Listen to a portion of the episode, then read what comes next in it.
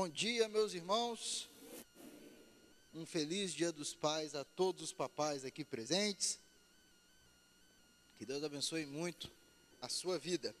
Eu quero convidar você a abrir a sua Bíblia no livro de Ruth, claro, no capítulo 4. Hoje vamos encerrar essa série de mensagens Passamos por todo o livro nas últimas semanas e todas as mensagens estão disponíveis lá no canal da igreja, lá também no Spotify, no aplicativo. Então, tem várias formas aí de você ouvir essas mensagens. Ruth, capítulo 4, nós vamos ler a partir do versículo 13.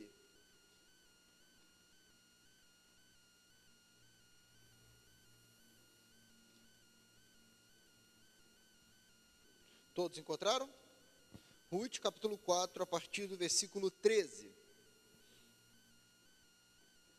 E desde já eu peço que você mantenha sua Bíblia aberta aí durante a mensagem, porque vamos passar por estes versículos.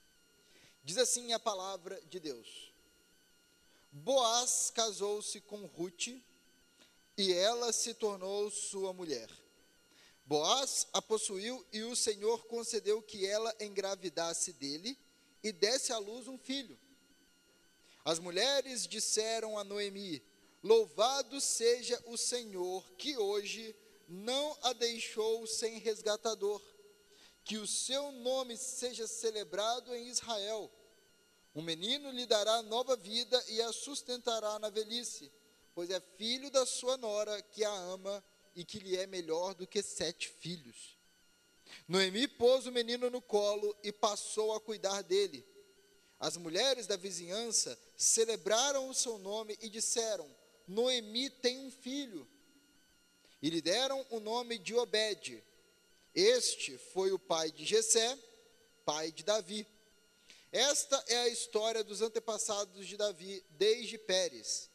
Pérez gerou Esrom, Esrom gerou Rão, Rão gerou Aminadab, Aminadab gerou Naasson, Naasson gerou Salmão, Salmão gerou Boaz, Boaz gerou Obed, Obed gerou Gesé e Gesé gerou Davi. Vamos orar, queridos. Pai, somos gratos pela leitura da tua palavra, somos gratos, Senhor, pela oportunidade que temos nessa manhã de meditar e de aprender mais de ti. Que o teu espírito nessa manhã alimente o teu povo com a tua palavra, para que o teu nome seja glorificado, para que saiamos daqui louvando e exaltando o teu santo nome. Nós oramos com fé, em nome de Jesus. Amém, amém e amém. Queridos irmãos, o título da última mensagem do livro de Ruth é Dois Pontos de Vista. É, existem, digamos assim, duas formas de você passear. Você pode passear querendo descobrir os mínimos detalhes de um determinado trecho. Por exemplo, quando você vai fazer uma trilha, você pode querer explorar todos os detalhes, querer conhecer as regiões, ou você pode também olhar para essa trilha, para toda a paisagem de cima. Você pode, ao mesmo tempo, andar no, no meio das árvores e querer prestar atenção em todos os detalhes, ou você pode sobrevoar essas árvores para ter uma visão do todo. São dois, digamos assim, passeios bem interessantes, né? Um você é, aproveita cada detalhe, cada circunstância, mas por outro você também vê ali toda a paisagem de cima. É o que, que Deus tem misericórdia. É, é aquela questão. Você pode analisar com cuidado uma árvore ou você também pode ter a visão de cima sobrevoando a floresta. São dois pontos de vista. Quem está lá de cima não vê a beleza dos detalhes. Mas quem está lá embaixo vendo os detalhes também não tem uma visão do todo, daquela beleza que você olha de cima e fala: caramba, como isso aqui é grande, é, como é bonito, como é bem maior do que eu imaginava. Esse texto aqui do livro de Ruth, a, a finalização do livro, ela tem é, essa ideia de dois pontos de vista. nós podemos, em primeiro lugar, olhar para a vida de duas mulheres e ver como Deus age nos detalhes da vida dessas mulheres, mas ao mesmo tempo, nós podemos olhar de cima e ver o grande plano que Deus está realizando, e ver o plano de Deus que está avançando por todas as gerações.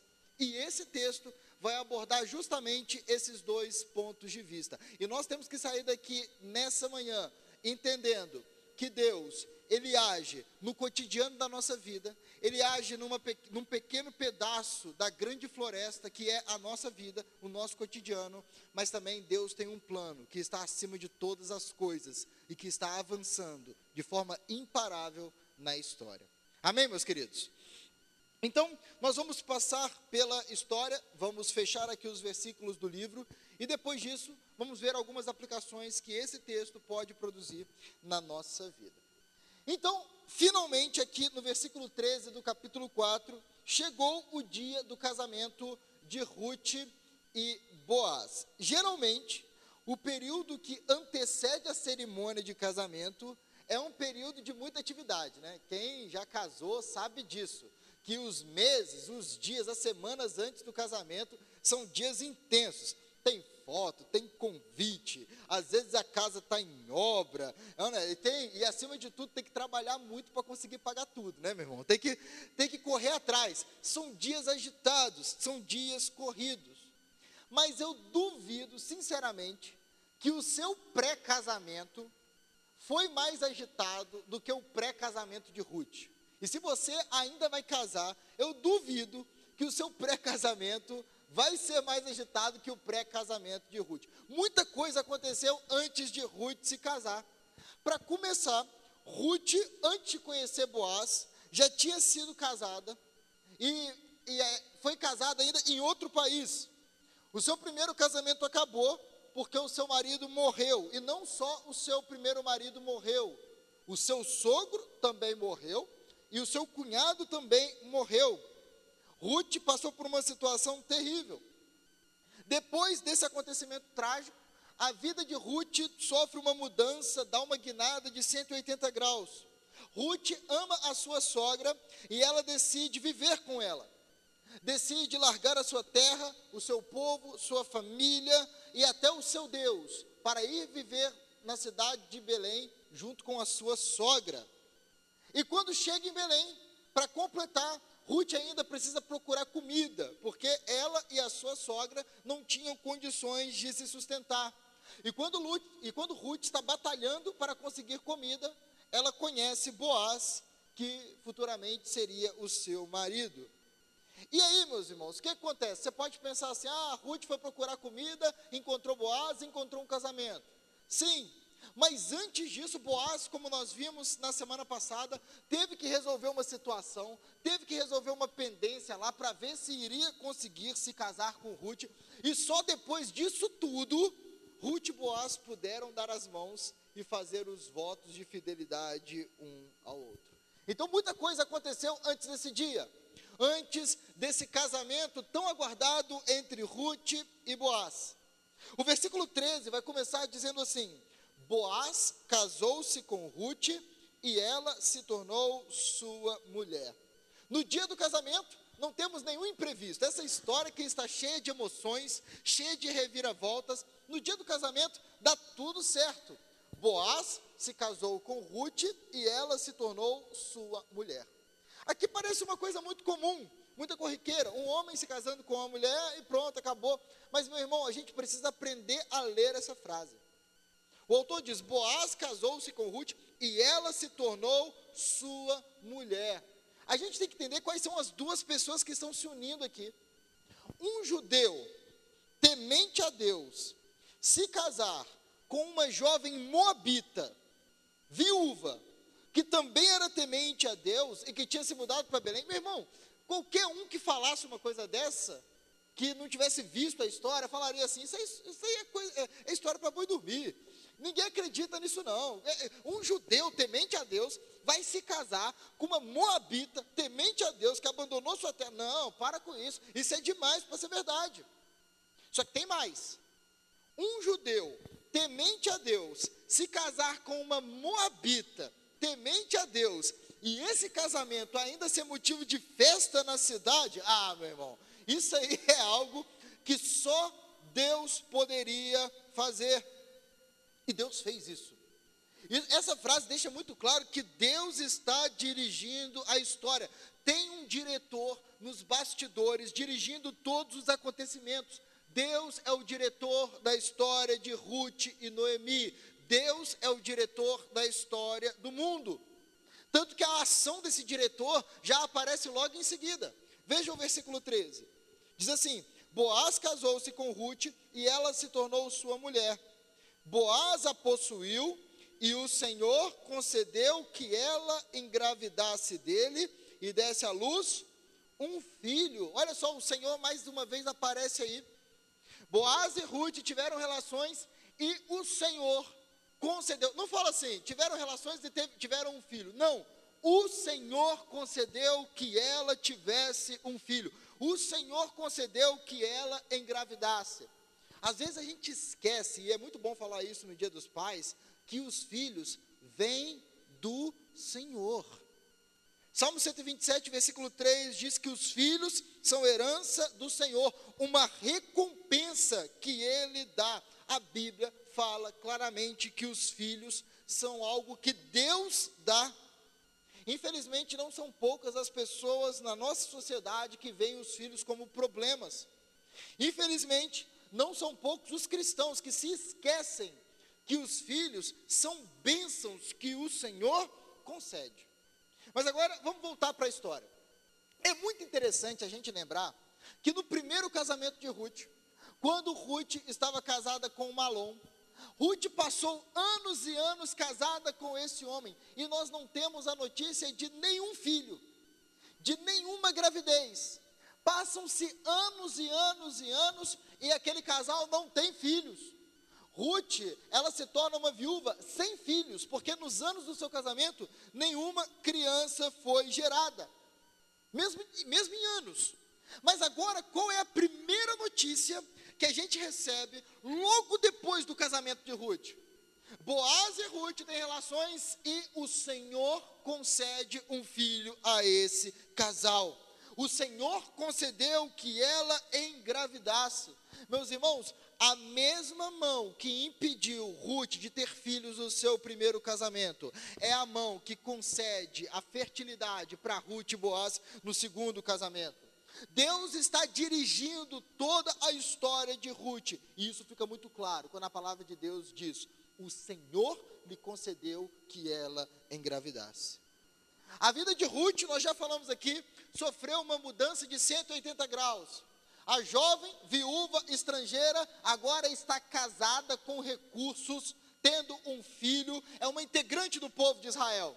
Não é mais alguém correndo atrás de espigas, é alguém que se assenta com o seu marido na sua mesa para comer daquilo que Deus lhe deu.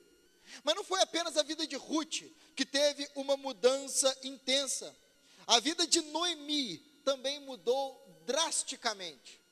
Como nós vimos no começo do livro, Noemi começa sua história participando de funerais muito dolorosos. Noemi enterrou longe da sua terra o seu marido e os seus dois filhos. Só que a partir desse momento de tristeza, a partir desse momento trágico, a vida de Noemi começa a mudar. Noemi, a partir desse momento, logo depois do comecinho do livro, Noemi começa a receber bênçãos cada vez maiores, mesmo quando ela não conseguia perceber isso. Em primeiro lugar, Noemi recebe uma nora muito especial.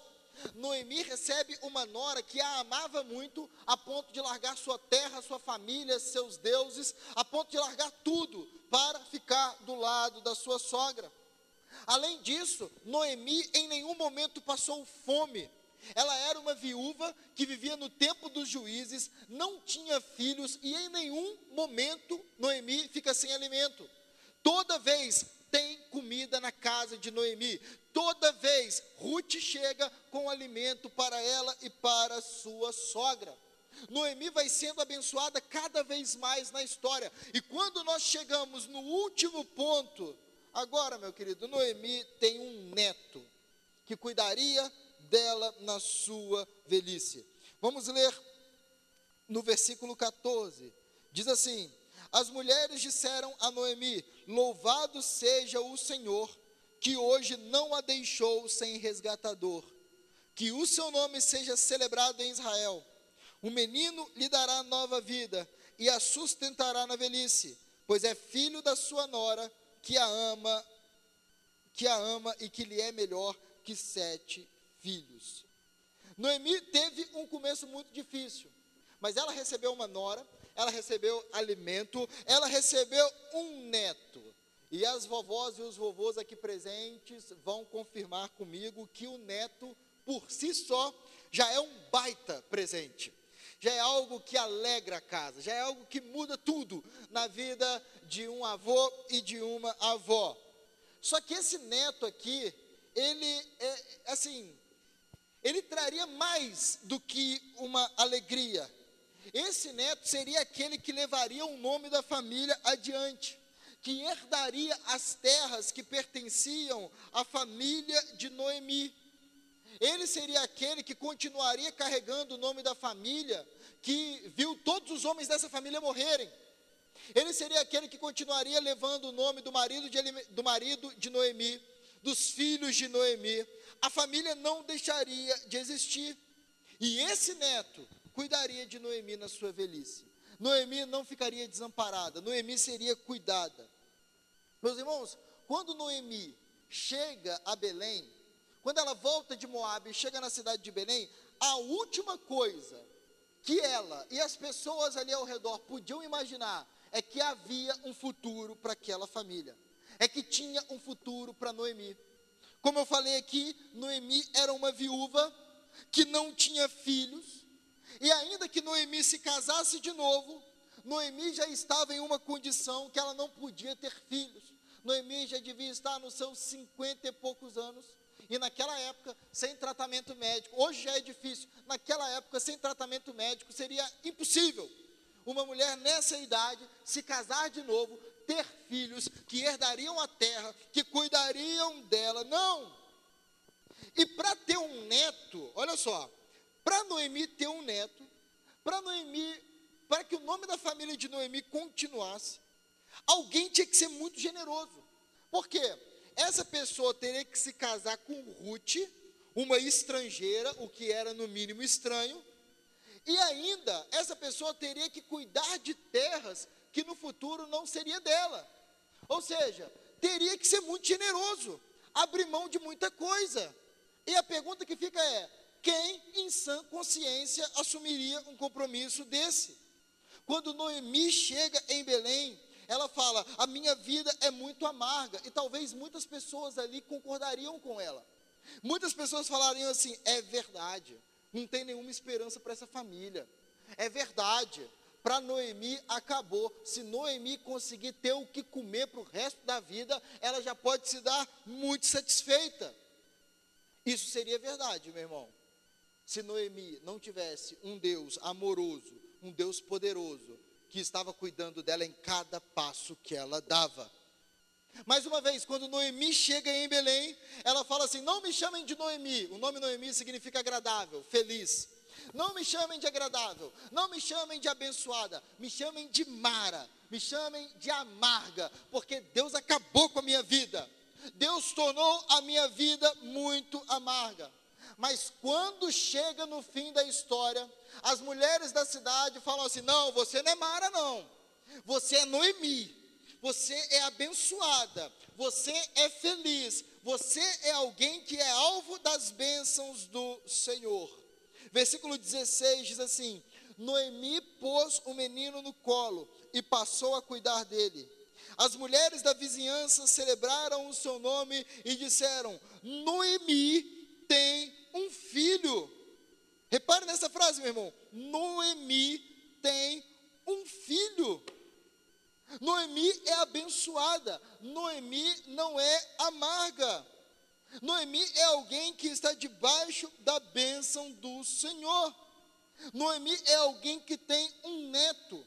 E esse neto se chama Obed, que significa servo que iria cuidar de Noemi na velhice dela. Só que tem uma bênção é, ainda maior, que é a própria Ruth. Veja o que diz o versículo 15: O menino lhe dará nova vida e a sustentará na velhice, pois é filho da sua nora, que a ama e que, e que lhe é melhor do que sete filhos. Noemi é abençoada, Noemi não é amarga. O pessoal está falando assim: louvado seja o Senhor, porque Noemi, você é alguém abençoada. Você tem um neto nos seus braços, e além de tudo, você tem uma nora que é melhor para você do que sete filhos. Meu irmão, esse elogio a gente tem que parar para olhar, porque as pessoas estão falando com uma mulher que perdeu dois filhos. E eles estão falando: olha, você é abençoada porque você tem uma nora que é melhor do que sete filhos. Meus irmãos, o sonho daquela época de uma família era ter muitos filhos homens que dariam continuidade ao nome da família, que dariam continuidade às posses da família, que tornaria a família cada vez maior, cada vez mais famosa, cada vez mais grandiosa, cada vez mais útil na nação. E quando as pessoas falam para uma mulher que perdeu dois filhos homens, que a nora dela era melhor para ela do que sete filhos, e sete é um número que indica perfeição, plenitude, eles estão colocando Ruth lá em cima. Eles estão falando assim: olha, Noemi, ainda que você estivesse no seu primeiro casamento com sete filhos, você não estaria numa situação melhor do que você está agora. Ruth essa nora moabita estrangeira que te ama é melhor para você do que sete filhos que você pudesse ter. Aquelas pessoas conseguem enxergar o que Noemi demorou para enxergar. Noemi dizia: Eu estou de mãos vazias, quando ela nunca esteve de mãos vazias. Do lado dela, Deus colocou uma nora. Do lado dela, Deus colocou um tesouro que valia mais do que tudo que Noemi já tinha tido em toda a sua vida. Ainda que Noemi não conseguisse enxergar o cuidado de Deus, Deus sempre esteve cuidando de Noemi. E aí as mulheres começam a dizer: Noemi tem um filho, ou seja, Noemi tem um herdeiro. A, a família de Noemi continua. Qualquer pessoa, aqui, meus irmãos, a gente tem que entender o seguinte: essas pessoas estão falando isso perplexas, admiradas, porque era algo que ninguém imaginava que poderia acontecer. Ninguém acreditaria se isso não fosse visto com os próprios olhos daquelas pessoas. Aquelas pessoas estavam vendo algo que parecia impossível. Era como se elas falassem assim: como uma família que experimentou uma tragédia tão grande pode experimentar um renovo tão extraordinário? Gente, acreditem se quiser, Noemi tem um filho. E por que, que essa coisa extraordinária acontece, meu irmão? Porque existe um diretor guiando toda a história. Tem alguém a, por trás das cortinas dirigindo os acontecimentos em Belém. É por isso que as mulheres dizem: Louvado seja o Senhor que produziu um resgatador para a vida de Noemi. Louvado seja o Senhor, porque é Ele quem dirigiu toda a história de Ruth, Noemi e Boaz. O Senhor estava governando a vida daquelas mulheres, e por causa disso, no final da história, as pessoas podiam dizer: Noemi tem um filho, Ruth, a estrangeira, está casada. Louvado seja o nome do Senhor. Deus dirigiu a história da vida daquela família. E só porque ele dirigiu a festa no final, e só porque ele dirigiu o livro que começa com funeral e lamento, termina com casamento e festa. Só por quê? Porque existe um Deus guiando os acontecimentos nos campos de Belém. Só que sabe o que é o interessante, meu irmão? A história podia terminar aqui, concordam? Deus cuidou da vida dessas mulheres, Deus sustentou, Deus fez tudo. Ruth se casou com Boaz, teve um filho e viveram felizes para sempre. Podia terminar aqui, só que agora, agora, vem o fechamento do livro com chave de ouro. Agora, o autor vai mostrar quem é esse menino que nasceu. A segunda parte do versículo 16 diz assim: E lhe deram o nome de Obed. Nome bonito aí, meu irmão, para colocar na, na próxima criança que chegar na igreja. Obed. Este foi o pai de Jessé, e Jessé foi o pai de quem? De Davi. Para surpresa de muitos, meus irmãos, a história do livro de Ruth não termina nos campos de Belém o diretor da história, aquele que está agindo por trás dos bastidores, ele não está limitado a um pequeno vilarejo. A história é muito maior. Ele mostra de que por meio da vida de Ruth, por meio da vida de Noemi, por meio da vida de Boaz, o grande rei está vindo. E é por isso que o livro termina com uma genealogia. Vai dizer assim: esta é a história dos antepassados de Davi, versículo 18, veja aí. Esta é a história dos antepassados de Davi, desde Pérez. Pérez é o filho de Judá, ou seja, lá no comecinho da formação da tribo, a história vem sendo costurada. Pérez gerou Esrom, Esrom gerou Rom, e a coisa vai andando. No versículo 21, Salmão gerou Boaz, que é o personagem da história aqui. Boaz gerou Obed, que foi o filho de Ruth Boaz. Obed gerou Jessé, e Jessé gerou Davi. Nesse, no finalzinho do livro, o que, que o autor faz? O autor nos tira de dentro da floresta e nos faz olhar a, a floresta de cima e nos dá uma vista do todo. Ainda que a história de Noemi e Ruth seja belíssima, mostre o cuidado que Deus tem com aquelas mulheres, mostra como Deus é bondoso com aquelas mulheres. A história de Ruth e Noemi é um capítulo da grande história que Deus está construindo. O nascimento de Obed foi algo incrível. Nasceu da improvável união de Ruth e Boaz. O nascimento de Obed foi um milagre de Deus. Foi, foi o resultado da intervenção divina. Só que tem mais, meu irmão como o autor mostra, da continuidade dessa família, da descendência de Boaz, de Obed, viria o grande rei de Israel. Obed teve um filho chamado Jessé, e Jessé teve um filho chamado Davi. Nessa hora, o leitor quase cai para trás. É como aquele final de filme que solta uma novidade que te surpreende, você fica assim: "Uau! Que incrível! É mais ou menos isso o que acontece aqui no livro de Ruth. O leitor aqui está envolvido com a história dessas duas mulheres, e quando chega no final, ele descobre que essa história do cuidado de Deus com essa família, na verdade, tem um papel fundamental na história do povo de Deus. O, o, o, leitor consegue entender que Deus está trabalhando para trazer o rei de Israel. A gente precisa lembrar, esse livro, meus irmãos, acontece na época dos juízes. Esse livro acontece na época em que não tinha rei de Israel e tudo estava uma bagunça, e que cada um fazia o que achava certo. Mas o livro que começa na época dos juízes termina com o nascimento de Davi, o grande rei de Israel. Isso é extraordinário, meu irmão.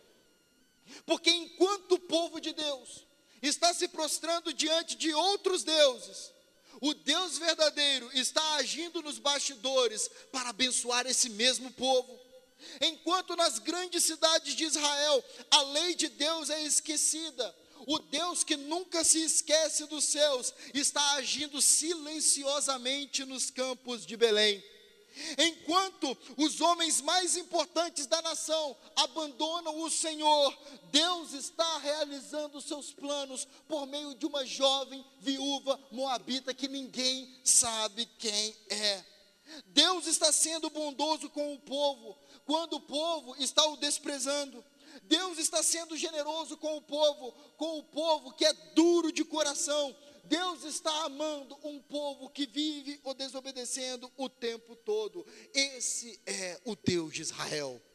É o Deus, como diz o Salmo 103, que é compassivo e misericordioso, muito paciente e cheio de amor, que não acusa sem cessar e não fica ressentido para sempre, que não nos trata conforme os nossos pecados, nem nos retribui conforme as nossas iniquidades. Como os céus se elevam acima da terra, assim é grande o seu amor para com os que o temem. E como o Oriente está longe do Ocidente, assim ele lança para longe de nós as nossas transgressões. Esse é o nosso Deus.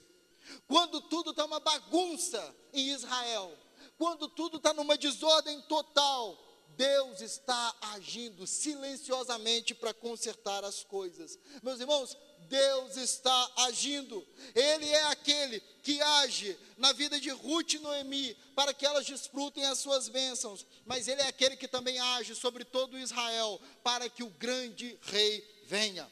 Ele é aquele que age nos detalhes da vida de duas mulheres que quase ninguém conhecia, mas ele também é aquele que dirige os acontecimentos e os destinos das nações.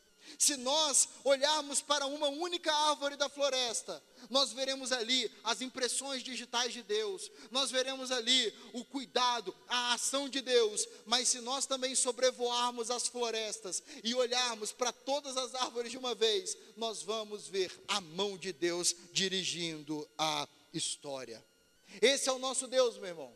É o Deus que está presente, tanto nos detalhes, como em toda a história é o Deus que dirige a nossa vida e é o Deus que dirige toda a história para que o seu plano seja realizado.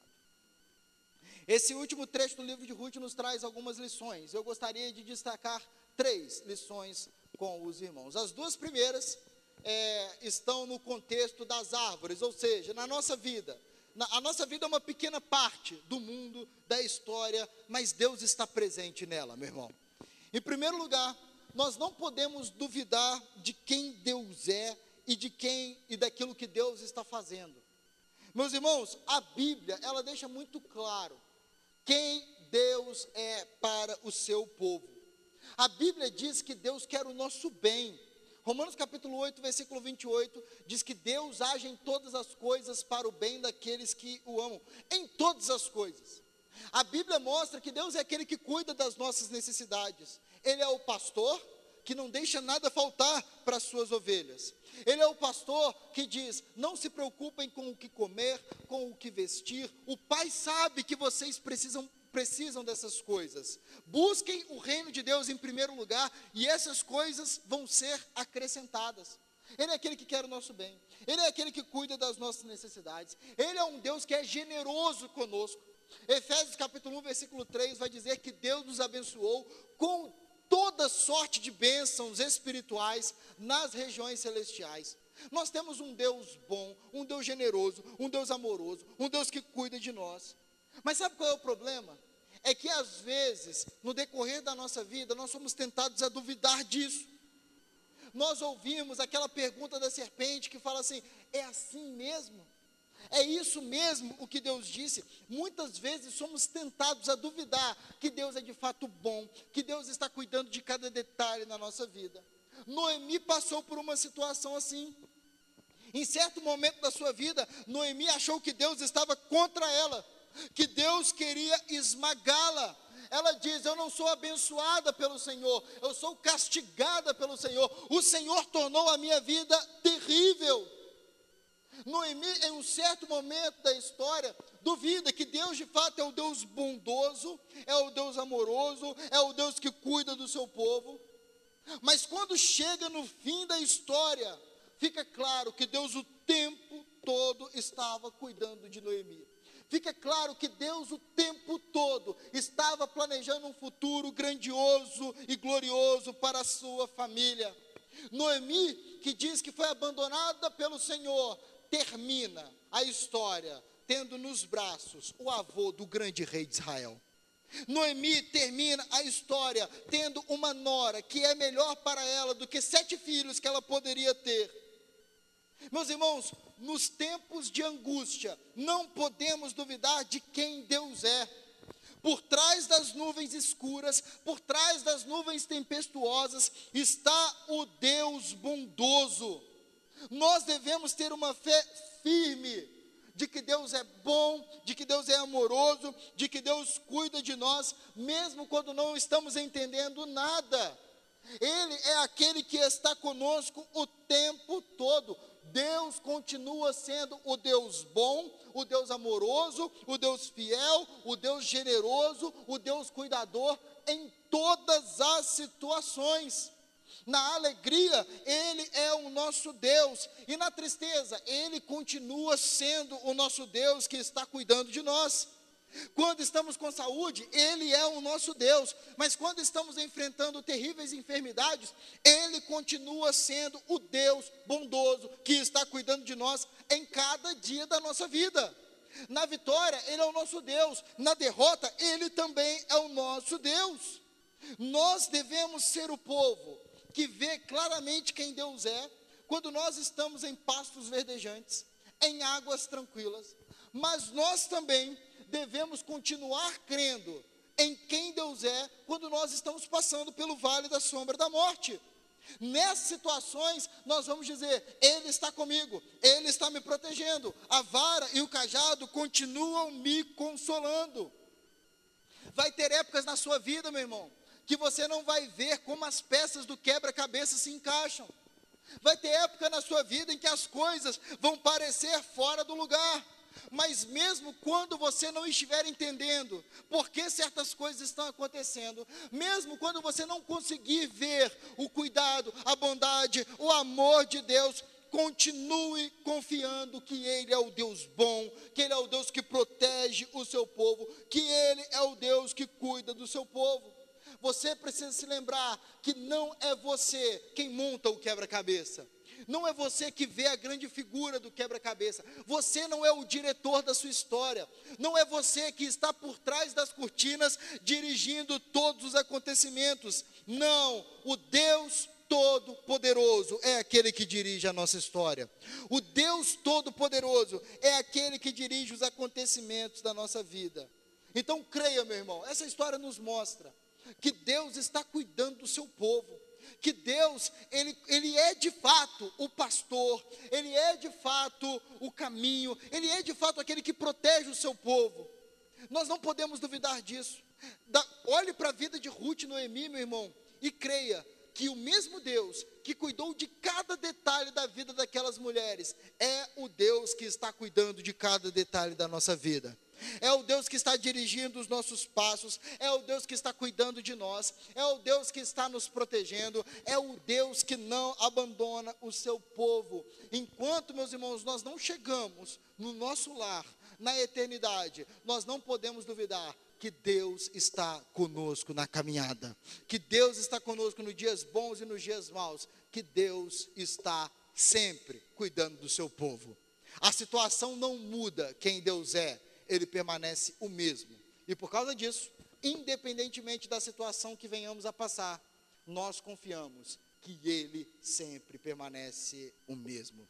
Deem graças ao Senhor, porque Ele é bom e o seu amor, a sua fidelidade duram para sempre. Amém.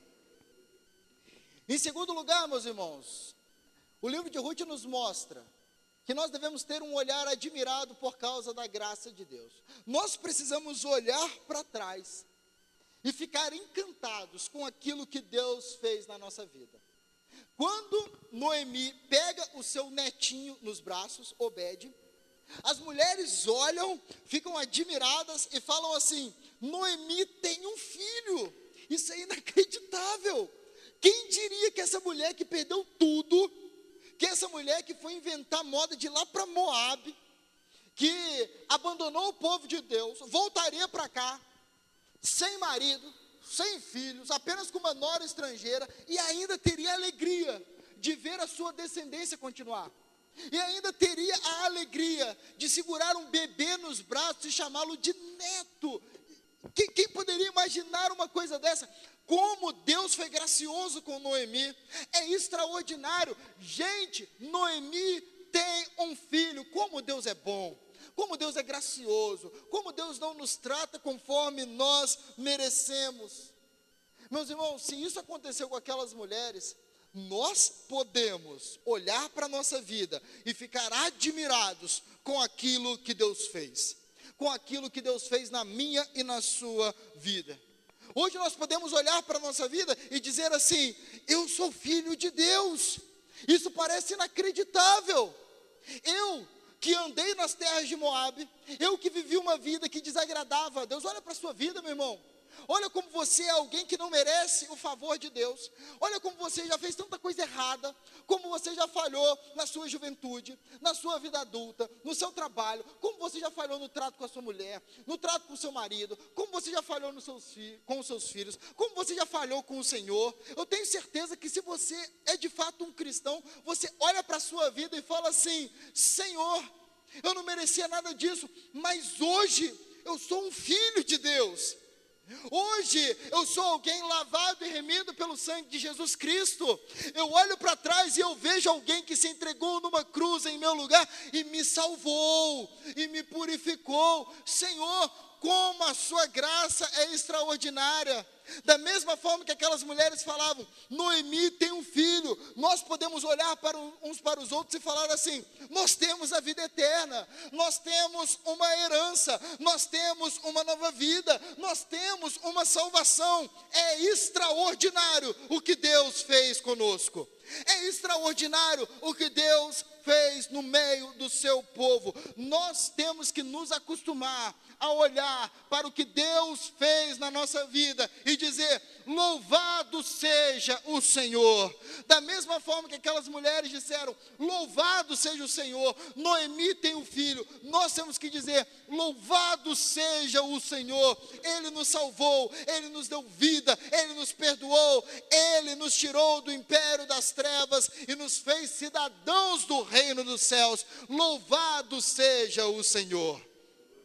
E vai chegar o dia, meu irmão, em que nós estaremos na eternidade. E nós vamos olhar para trás. E nós vamos olhar uns para os outros e dizer: Nós chegamos até aqui. Louvado seja o Senhor, olha o que Ele fez na nossa vida, olha a terra que nós temos para habitar, olha o povo que nós temos hoje, olhe para o Rei que nós temos nesse lugar. Chegará o dia em que nós falaremos: Louvado seja o Senhor, nós temos uma bendita salvação, nós temos um Rei, nós temos uma terra, louvado seja o nome do Senhor. Precisa ser prática na nossa vida, meu irmão, olhar para trás e ficar admirado com aquilo que Deus fez na nossa vida. Nós precisamos ficar admirados de onde Deus nos tirou, a obra que Deus realizou na nossa vida e dizer: Louvado seja o Senhor. Quando nós olhamos para a nossa vida, meus irmãos, nós vemos um Deus amoroso, bom, fiel. Nós vemos a graça extraordinária de Deus que nos alcançou. Mas agora eu quero te convidar a subir, a olhar a floresta de cima a ter uma visão geral do que Deus está fazendo. O livro de Ruth como um todo, e essa é a última aplicação dessa mensagem e de todo o livro, porque eu creio, meus, meus irmãos, que o livro de Ruth trata sobre isso. Então preste bastante atenção. A última aplicação é que Deus está dirigindo a história. Deus está dirigindo o mundo para que os seus propósitos sejam alcançados. Deus tem objetivos, Deus tem planos e Ele está dirigindo todas as coisas para que esses planos sejam alcançados. Como eu falei aqui, a época dos juízes era uma bagunça. Leia o livro de juízes e você vai ver. Era um período de caos. Era uma, é, é um período em que, se as pessoas olhassem, elas poderiam achar que Deus tinha perdido o controle, que Deus tinha perdido a ponta da linha da pipa e tinha ido embora. A coisa foi, acabou. Os homens faziam o que bem entendiam.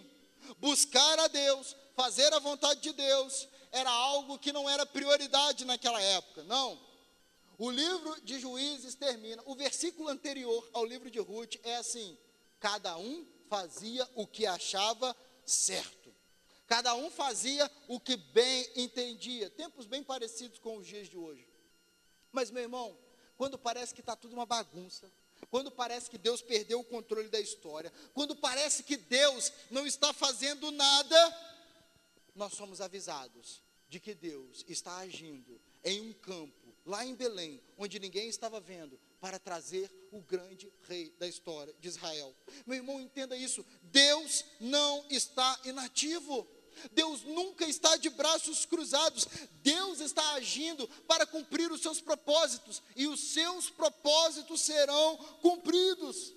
Anos mais tarde, surgiu um grande império, o, o Império Romano. E meus irmãos, nesse império, falsos deuses eram adorados, o povo de Deus era uma minoria. E muitos poderiam falar assim: Deus se esqueceu do seu povo. Deus abandonou, olha só, tem um grande poder dominando o mundo, adorando falsos deuses. Mas quando muitas pessoas não viam a ação de Deus, naquela mesma Belém, Deus estava agindo para trazer o grande rei de toda a humanidade. Deus estava agindo para que nascesse o Salvador do mundo, quando ninguém estava vendo. Num estábulo, numa manjedoura, longe dos holofotes, longe dos palácios, Deus estava agindo para trazer o Salvador do mundo. Meus irmãos, desde Adão, Deus está costurando a história para a vinda do seu filho.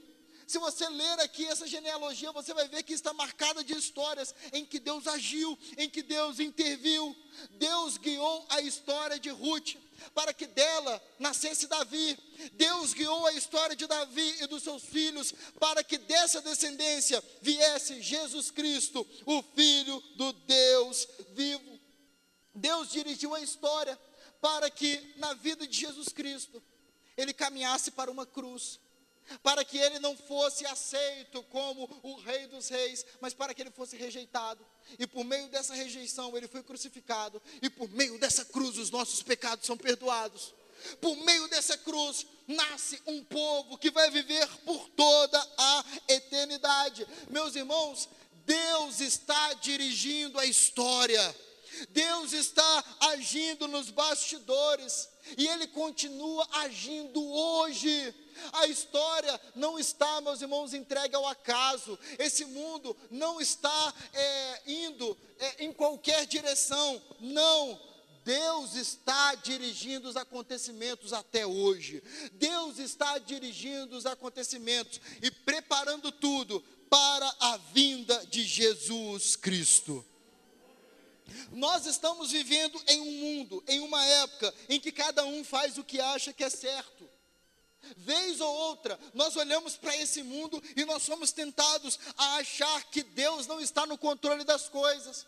Quando nós vemos corrupção atrás de corrupção, violência atrás de violência, quando nós vemos é, jovens sendo assaltados por ideias malignas, nós somos tentados a achar que Deus perdeu o controle das coisas, que Deus perdeu, é, é, que, que, que o controle não está mais nas mãos de Deus. Meus irmãos, saiba que quando tudo parece uma bagunça, Deus está agindo, Deus está agindo com a sua mão poderosa, Deus não está de braços cruzados, Deus está no controle da história, a mão poderosa do Senhor está agindo hoje nos campos de Belém, a mão poderosa do Senhor está agindo em plantações chinesas, a mão do Senhor está agindo nas cidades africanas, nas favelas brasileiras, nas ilhas isoladas, nas grandes metrópoles desse mundo, a mão de Deus está está agindo em todos os cantos desse planeta e preparando tudo para a vinda do seu filho amado. Um povo está sendo levantado para saudar o grande rei. Nós podemos viver dias difíceis, meus irmãos, mas nesses dias nós podemos ter a certeza que Deus está no controle da história. Nós podemos ter a certeza que Deus está dirigindo tudo e as coisas vão terminar como Ele deseja. O fim da história é o povo de Deus vivendo na terra de Deus e sendo governado pelo Rei que Deus escolheu. Jesus Cristo, o nosso Senhor. O livro de Ruth começa com funerais mas termina com um lindo casamento. O livro de Ruth termina, começa com fome, mas termina com uma festa. O livro de Ruth termina com o povo fazendo o que acha que é certo, mas termina com a chegada do grande rei de Israel. Meus irmãos, da mesma forma, ainda que nesse momento nós estejamos vivendo um mundo, num mundo caótico, num mundo de total incerteza, nós podemos ter a certeza de como a história vai terminar. Deus está dirigindo a história e muito em breve esse mundo de imoralidade dará lugar a um mundo de total pureza. Muito em breve, as lágrimas desse mundo darão lugar aos cânticos de alegria que o povo de Deus vai entoar na Nova Jerusalém. Muito em breve, a falta de recursos se tornará em uma abundância de riquezas. Muito em breve, esse mundo de guerra dará lugar a uma paz que dura por toda a eternidade. Muito em breve, meus irmãos, os governantes maus desse mundo darão lugar ao governante justo que reinará para todo sempre. Muito em breve, os governantes gananciosos e perversos darão lugar ao príncipe da paz, ao maravilhoso, ao conselheiro, ao Deus forte, a Jesus Cristo, o Rei dos Reis. Então, meus irmãos, ainda que o, ainda que o presente pareça desanimador, ainda que o presente seja de funerais, luto, viuvez, tristeza, nós podemos olhar para o futuro com confiança. Por quê? Porque Deus está dirigindo a história. Deus está orquestrando tudo para a vinda do seu filho. Está chegando o dia, meus irmãos, em que veremos a chegada do grande rei. Está chegando o dia em que nós veremos o nosso Salvador. O fim dessa era está próximo.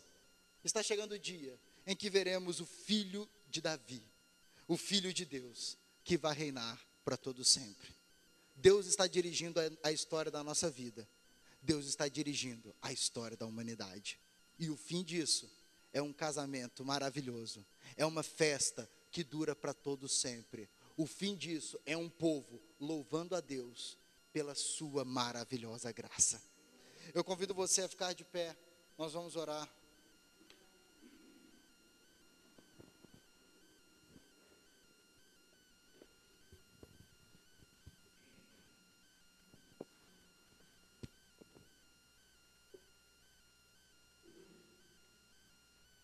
Convido, meu irmão, meu irmão, daqui a pouco eu vou orar, mas eu convido você agora a dizer com as suas próprias palavras que você crê que Deus está no controle de tudo, que Deus está no controle da sua vida, que Deus está cuidando de nós.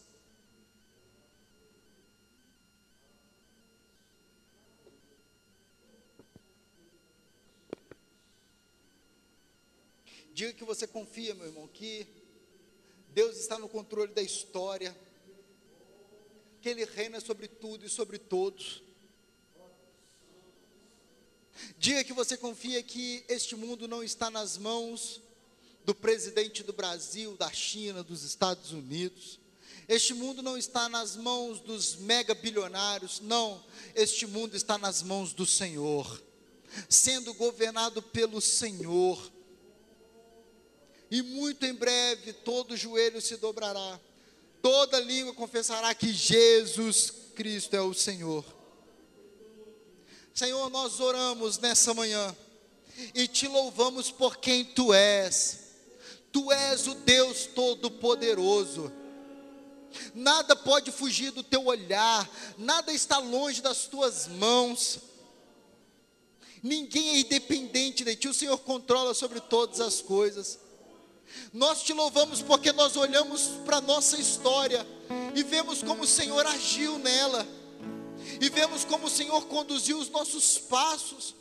O Senhor nos livrou de caminhos de morte, o Senhor nos chamou da morte para a vida, o Senhor nos libertou, o Senhor nos trouxe até Jesus. Obrigado, Pai, porque o Senhor nos atraiu até o teu filho.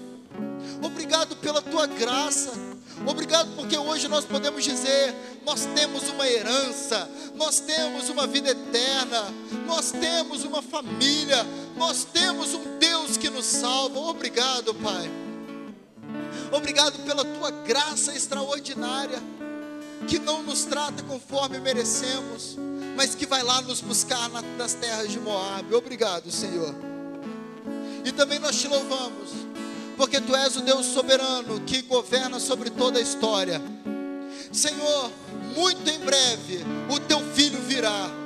Muito em breve veremos a face do nosso Salvador. Muito em breve nós vamos dizer: Bendito é o que vem em nome do Senhor. Nós aguardamos isso. Nós cremos, Senhor, que o teu povo espalhado por todas as nações em breve verá a face do nosso Salvador. Nós cremos nisso e nós te louvamos. Nós cremos que o Senhor está agindo na história desse mundo Ah, Senhor, e muito em breve nós vamos experimentar a gloriosa salvação. Nós aguardamos a vinda do teu filho e te louvamos desde já, em nome de Jesus, nosso Salvador. Amém, amém e amém.